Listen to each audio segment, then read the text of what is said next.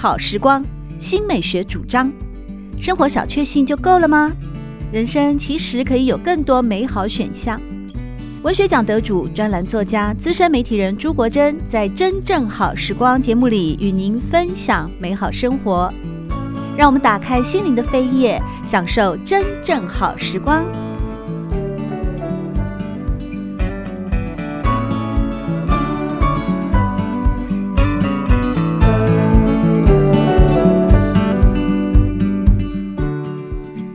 朋友们好，欢迎您再度来到《真正好时光》的节目当中，我是朱国珍。在今天节目里面，我们邀请到的是非常年轻又很优秀的小说家，同时也是台北艺术大学的讲师朱家翰，和大家分享的是他的最新散文集《在最好的情况下》。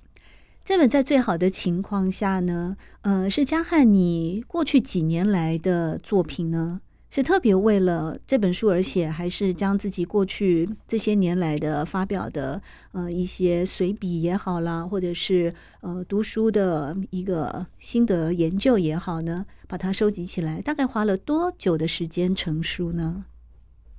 啊、呃，我这本书最初在就单单纯以成书来说，就是呃就不讲酝酿，或者说里面最早的文章写于多久这件事情。大概是二零一八年的二月，其实就是书展，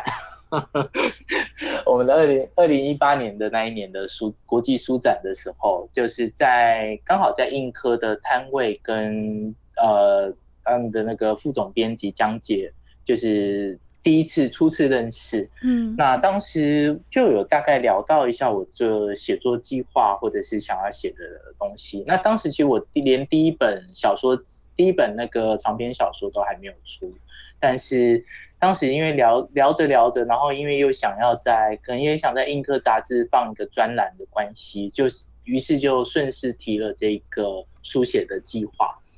那的确，这个整个书名在最好的情况下，其实是最后才来到的，所以就很像是最好的那个情况下，其实往往就是在那个水到渠成的时候，直到最后一刻，整个书稿。一直没有正式的一个名称，到最后才突然涌了上来这样子。那呃，所以大概是呃，真正的撰写时真正撰写时间大概是我在二零一八二零一八决定要写，大概是我在二零一九的时候陆陆续续写了若干的篇章。那随着我写的越来越多之后，就有点呃风格的改变。怎么改变？就是我觉得你风格蛮统一的 啊。对对对对，所以我我淘汰掉了许多我早期写的东西。早期会比较呢喃一点吗？还是会更犀利一点？更犀利，而且早期我觉得还我还是带的学术味比较重，虽然被我老师嫌得太太没有了性，对，太文学性。但是我早期写的书。呃，写的一些书评或者是评，呃，就是一些评论或者谈论文学，我就是会那种注解很多啊，然后是长篇大论。但是我到后来看这一本，其实几乎每一个文章都会切，再会文章本身已经不算，可能最长大概三四千字，但是我都还在切分短短的段落，甚至很多句子都是短句，一行的这种短句，而不是那种。动辄两三页的那种长句或长段，你是这就是不太喜欢用标点符号吗？对对对，我后来我后来慢慢就转变转变成这个样子，就是越来越像随笔的这种形式，于是也把早期的一些东西都淘汰掉了。所以，呃，我一一开始预计啦，一开始预计也还是因为有点想整理以前写的东西，就毕竟也是蛮认真在写的，就想说给自己一个。呃，几年来的一个交代，但是后来随着写的新的东西之后，几乎大概，呃，我觉得所谓的收录比较旧的作品，大概只有两到三篇而已。对，因为呢，在这一本呢。在最好的情况下，朱家翰的最新散文集里面，不仅仅是说在文字上，嗯，他有着许许多多令我非常感动的一些观察。比方说，对于文学这件事情哦，像你在《空缺》这篇呃这篇文章里面就有提到说，文学若可能令什么事情成为可能，往往在于它令人意识到了不可能。哦，那你这本呃，当然你在那个空缺那个散文里面也是提到了另外一个法国作家培瑞克啊，甚至你在整篇文章里面其实也都有在为类似为培瑞克啊做传的一种感觉，等于把他引荐啊来给我们呃台湾的读者进一步的认识。因为对于法国的一些作家，好像呃，其实除了台面上的一些名作家以外，还有许许多多的。嗯，作者以前我不知道的，都透过了朱家汉的这一本，在最好的情况下有了更进一步的认识，包括培瑞克啦，包括雷蒙格诺啦等等哦。那另外，我其实这里面也有许多，不管是你说二零一八年以前的风格比较学术性的，或者是说二零一八年之后呢，逐渐趋向一个比较短文、比较短的。段落比较精简的呃短句形式的呈现呢，其实在这本最好的在最好的情况下里面有许许多多嗯段落，我都觉得非常非常感动的。比方呢，朱家汉呢也是在《空缺》这篇文章形容所谓的终局，所谓终局在于你终究成为一个不可能的作者，见证了作品缺席之时，即使你清楚那时候并不可能到来。在此之前，你只能徒劳的写，就是唯一不徒劳的事，就是觉得非常啊引人心引人深思。其实关于徒劳这件事情呢，你到了后面的嗯、呃、后面的文章里面也有提到，比方说像是《沉默与多语》这篇文章里面也有提到一个文学徒劳。文学徒劳最初不在于对于现实有无用处，而是其无尽的言说护卫。护卫着其实是自身的沉默。到这里，我们才遇见了吊诡：文学作品必须不停的言语，甚至多语，成为那道封闭的防御工事，那堵高墙，否则无法保护沉默。也是在形容一个文学作品里面究竟是要沉默还是多余。可是文学本文学作品、文学小说也好像这种随笔也好，其实也都是在一种表达的情况下。那我们要表达某些我见我思我感，又怎么能够沉默呢？这就是在最好的情况下，这本书里面，其实我觉得朱家汉啊，非常年轻优秀的小说家，带给大家许许多多耳目一新的地方。另外一个耳目一新，也就在于说，哎，这不仅仅是一本啊，嗯、呃。朱家汉所定义的随笔集，或者也是随笔集的一种形式吧，就是在这本散文集里面，其实有很多照片耶，很多照片哦。而且这个照片呢，哎，我跟你讲哦，真的好奇妙。你有两张照片哦，这两张照片的取景哦，也是我，因为我住山上嘛，哦，那我每天都有运动的习惯，我会去山上 hiking 和 speed walking，快很快的走路，有点半跑步似的，一个小时。然后沿途哦，我就会看的那个，每天都是看一样的风景，可是，一样的那，因为我走一样的路，每天都一样的路，但是呢，你随着四时的变化，随着光影的不同，它都会有不一样的景色。那因为是山上，所以树枝特别多。我常常要拍美丽的夕阳哦，或者是蓝天白云了，我都会透过那个树枝。也因此，在这本在最好的情况下里面哦，像你的呃空缺。第五十九页所附的那篇那个照片，就是透过树枝拍的。然后我有一张照片，简直跟你一模一样。那个就是，对，那个就是那个呃，沉默与多雨在一百二十八页的那张照片。我我至少拍这种照片哦，拍到可能也有好几百张了。而朱家汉在这张照片里面的注解是这样写的：我常不经意的捕捉类似的景象。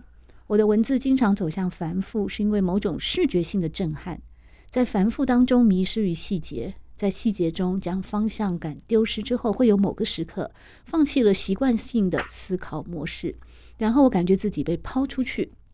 刚才所有的细节构成出了一个图景，就是这些乱七八糟的树枝吧？我这样形容不太对，不太美。但是那个树枝哦。我为什么喜欢这张照片？可能听众朋友很难领略，所以你们就最好赶快去买一本，在最好的情况下来看一下这里面的照片。这张照片呢，虽然说那个是树枝，那树枝本来就是呃向光生长吧，对吧？它自己怎么样长，是你没办法去去阻止它，甚至矫正它，它就是这样放任它的枝桠朝着它应该伸展的方向去。所以在那样的一个也不是完整的几何构图，它甚至是交叉错乱的，呃，带着凋零的叶子或者是少许甚至枯枝的情况之下去构成了一个密密麻麻的杂乱分沓之中，却又有一种秩序感的那种框框，这是他很迷人的地方。我是这样看这张照片，然后你也说这是你常常不经意捕捉到类似的景象，我就不由得在想，哎，我们是隔了二十年，这是代表是你太成熟还是我太幼稚呢？我们都会拍一样的照片。我在想象这个类似的影像，或者是说我当中收录了许多照片，其实跟刚刚你特别提出来的沉默与多余，其实有一点关联。就是其实我在看到这些东西的时候，其实它是一瞬间让我感到内心非常的平静，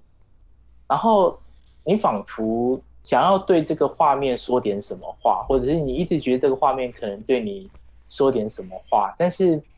你在一瞬间，你又其实什么东西都说不上来，你就是一个，所以我会有时候会有一个比较吊诡的形容词，就这是在让我沉浸在某种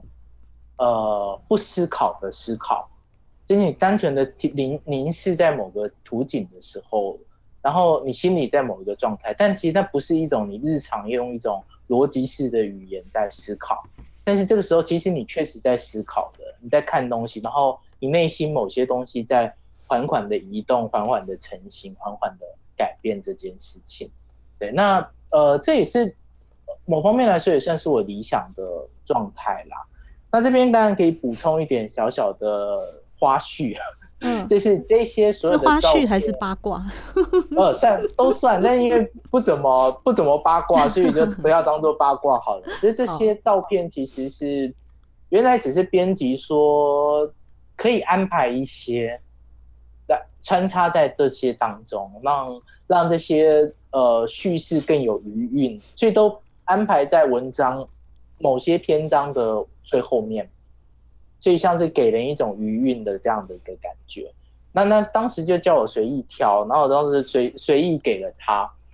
但是不知道为什么当时那个编辑说，其实有些你可以再解释一下，或者是想要。说点什么，其实都可以加上去，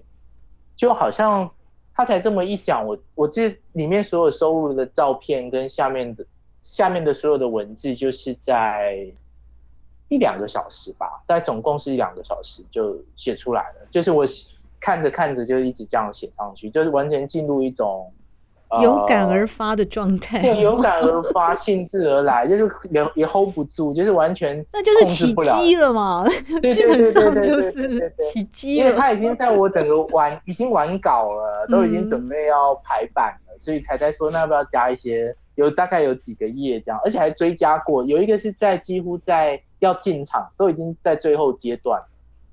后来应该说有两批，后来还有追加三张照片了，只是说为了排版可能比较。漂亮，或者是说比较平均，有再追加三张照片，几乎是三四十分钟就就都写出来了，嗯、所以就觉得说啊，我好像真的掌握了随笔的概念，嗯、就是说水笔乍看很简单，就是你随便写，但是其实它不是难，不是难在技巧，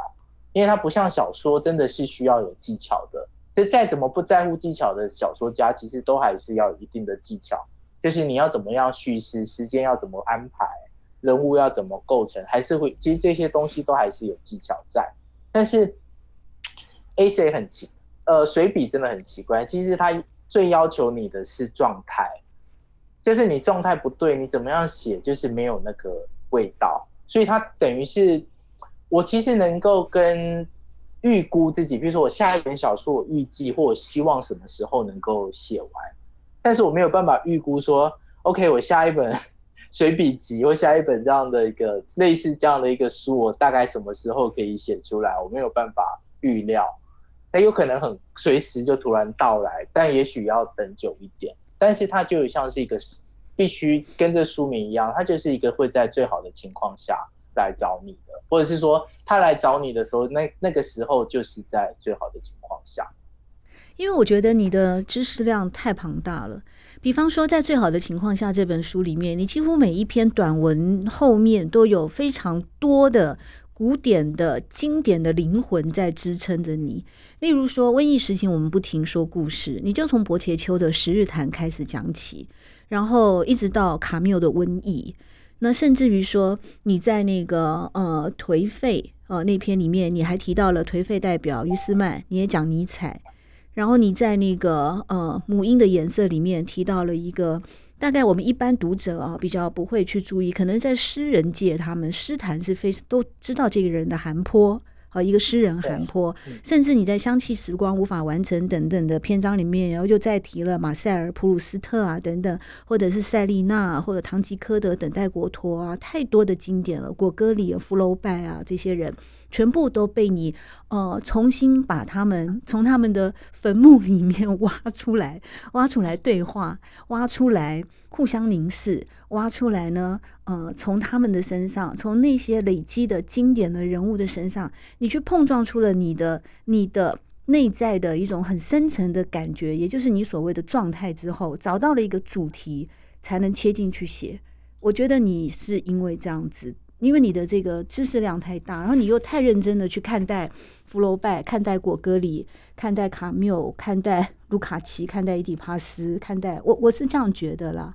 其实，嗯、呃，也因此你，你你你会觉得说，可能随笔比较难，因为对我来说，嗯，我的我觉得随笔反而简单呢，因为随笔可能是因为我的随笔里面的抒情性比较强，比较多一点，我没有那么大庞大的知识量，那。偶尔会用一些知识，嗯，这些古典的灵魂、经典的灵魂来套用到我的随笔里面，支撑我的一种薄弱的抒情的故事性，让它能够稍微有一些重量进来。但因为你你的散文里面都是这些纯金，所以你会你等待的状态就要比较久，就像真金要火炼一样嘛，这样子的一大概是这样的比方哦。可是我觉得，如果你一旦能够因为你太年轻，你还年轻，你一旦能够去好，就是去驾驭驾驭这种状态的时候，那你的随笔你大概就是六个月一本。我告诉你，凭你的那个知识量，但是重点是你要怎么整合你的状态，你不要等待状态，你要去突破状态。当你突你突破那个状态的时候，我跟你说，你真的。你这六个月一本，你等着看。不过呢，刚才提到这些哦，主要还是因为在这本在最好的情况下哦，呃，我们这个这本书的作者呢是台北艺术大学的讲师，也是留法的博士朱家汉。他在这里面还附了许许多多的照片，而且呢，也为我们引荐了很多呃非常非常多。在书里面还有书，在文章里面还有文章，文章里面还有文本。一本书可以帮助我们去认识哦，嗯、大概超过十个以上的经典的作家。那我必须要讲的就是，其中有一位啊，也是，呃，因为这个这篇文章跟他的照片我特别喜欢，那就是举哈斯。而这篇文章的那个命名命题也令人蛮哀怨的，叫做《疯女》啊。就是你主要是在写那个举哈斯的作品嘛，哦。然后提到了关于女性的一个，嗯，从女性呃被误解啊等等啊，或者是甚至举哈斯本人的一个蛮戏剧性的嗯整个的过程，还有我们到底对呃历史学家啊、这是朱家汉提的米谢德塞多的神秘预言里面所引用的中古世纪的疯女或圣女的宗教故事啊，这个也是很发人深省。更重要的是，你知道吗？因为你。在呃，在最好的情况下，这本书里面，朱家汉为《风女》这篇文章附上了一个诺曼底海滨小城，我不会念法文，Trouville 这样的一个有间旅馆哦、这个旅馆呢，呃，很多名人在此驻留。然后举哈斯说，他在这边买了一间房，成为他写作的必要场所，并且宣称：“我希望大家称呼我为就是这个地名啊，Trouville 的举哈斯。”然后呢，我看了照片，我看了那个海，我看了那个夕阳，哎，我也很想过去那边定居，哎，怎么办啊？你看，你你这本书能够有这样子的一个延伸的这种哦魔幻的召唤力，奇妙的召唤力，你会觉得很有成就感啊。对，就我蛮我蛮开心，因为我真的很喜欢这地方。你去过吗？你去过？怎么念？怎么念？我我叫 Trouville 了 Trouville 了，哦，啊 Trouville 它其实在。是为了在呃，其实因为所有的照片都是我自己拍的啦，就是对，对，都是我自己拍的。那呃，这个地方我真的还蛮喜欢，它其实就在诺曼诺曼底那一边的海的海滩。然后那边的海滩其实跟法国，但很多人会喜欢去那个蔚蓝海岸那边，就是那种非常地中海式的，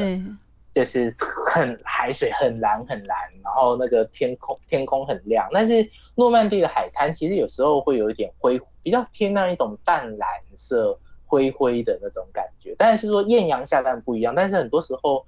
呃。就是在诺曼底那边地方，你有时候可能会想象你像是英国的英国的那种海基线，就是会有点呃阴晴不定，然后风比较大，有时候会甚至会有一点点的嗯、就是哀伤，微微的哀伤、无情的这种感觉。这个地方呃，对，就是举哈斯晚年，就是这几乎就在那一个地方。那因为我很喜欢那个，他有一本书叫《劳而之节》。嗯，对，劳而之节，他就是一个在婚礼上，婚礼的那个晚宴上，突然闯进一个陌生的一个美神秘的美丽的女子，就把她的新郎给带走了，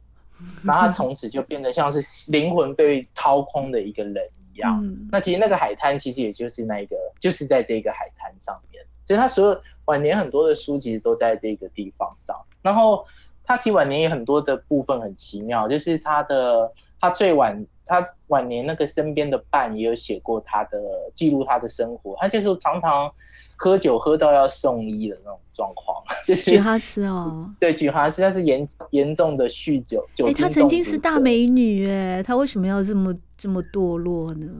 对啊，然后他。就每次回来之后，第一件事情也不是休息，也不知道做什么事，他就是回到他的打字机前面，就是疯狂的继续写作这个样子。嗯，对，就是他，他其实是令我呃非常非常感，呃受到他影响非常非常深，甚至包括我第一本小说里面的其中一个角色，其实就是以举哈斯为模型的。对，是哦，就是我礼物里面，对，礼物那个小说里面。有四个角色，四个角色各自有一个我自己很喜欢的作家或者是学者，呃，作为模型。那这个四个角色决定要一起写小说的一个故事。所以其实呃，所以说像这本里面谈的许多的书，其实也都回到我自己的，也跟我自己的小说有关。因为我一直觉得说，其实最比较理想的状况下，小说家其实不太需要，也不太必要解释自己的小说。对。我也这么觉得，对，所以有时候访谈是有点有点辛苦，只是说我我也乐于去交流访谈，但是某方面又觉得自己作为作者不太方便。我们今天谈的是散文嘛，没关系。对对对，我们今天谈的是在最好的情况下，就是散文。谈这个谈这个我就比较比较自在，因为里面谈的东西本来就是不同的作家、不同的书、不同的概念，甚至是不同对啊不同的事件，比如说像瘟疫。这一篇这样子，那时候摆在前面，只是想说我们刚过了瘟疫，结果没想到又来 又来了一波这样，对，啊、对对，所以这是一个说不停的，这是一个说不停的故事，又注定了再再再次出现这样。那你喜欢韦勒贝克吗？因为在《颓废》里面，你有提到，你在这个在最好的情况下这本书里面哦，嗯、朱家汉呃援引了非常非常多的作家。我后来统计了一下，我发现我实在是太太自卑了。我大概你援引的作家，我好像十个里面只认识三个，这样子，韦勒贝克是其中一个。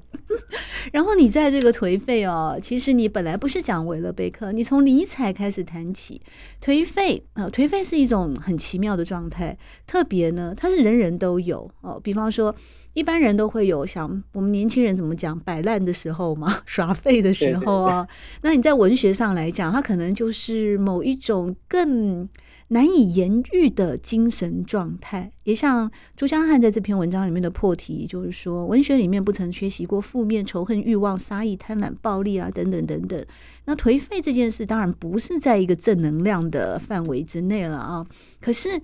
在颓废的过程当中，却有许多作家因此而创作出了嗯千古的作品，也是有的。从尼采开始。到法国十九世纪末的作家于斯曼，到最后你提到了维勒贝克，维勒贝克是蛮颓废的，嗯，我挺喜欢他的，他的那本《地图与版图》嘛，后来在台湾翻译成《谁杀了维勒贝克》，对对对对，他很他很敢写，而且很会开自己玩笑。哎，其实我在读他的作品，我不觉得他有那么颓废，我就觉得他有点痞子。